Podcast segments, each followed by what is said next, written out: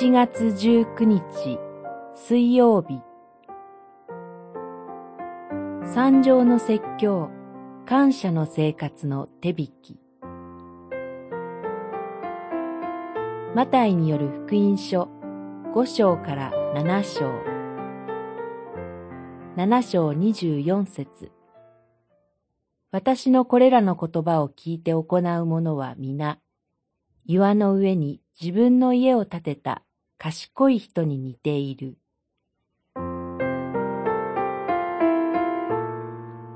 三条の説教には敵を愛しなさいに代表されるような理想的な教えがいくつも語られています。しかし、ただ教えるだけならば、これまでにも多くの偉人たちが同じような教えを繰り返し語ってきました。問題は教えた人がそれを実践へと導く力を持っているかどうかです。主イエスはただ教えるだけではなく、実際に人をそのように作り変えてくださいます。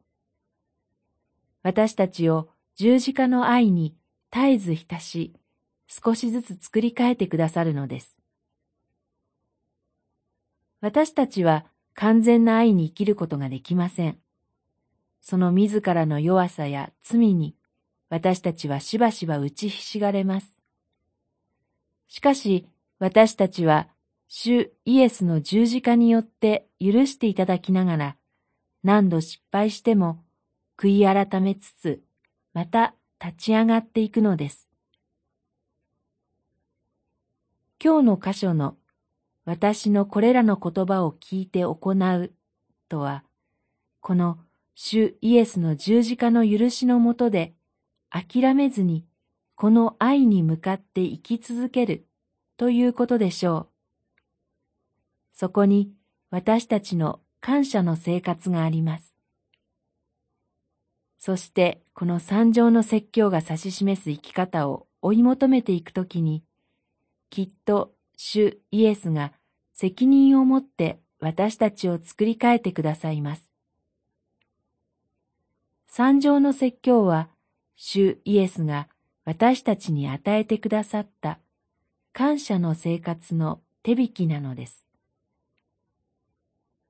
祈り、私たちを作り変えてくださる主の御手を信じ、主の言葉を正しく受け止めることができますように。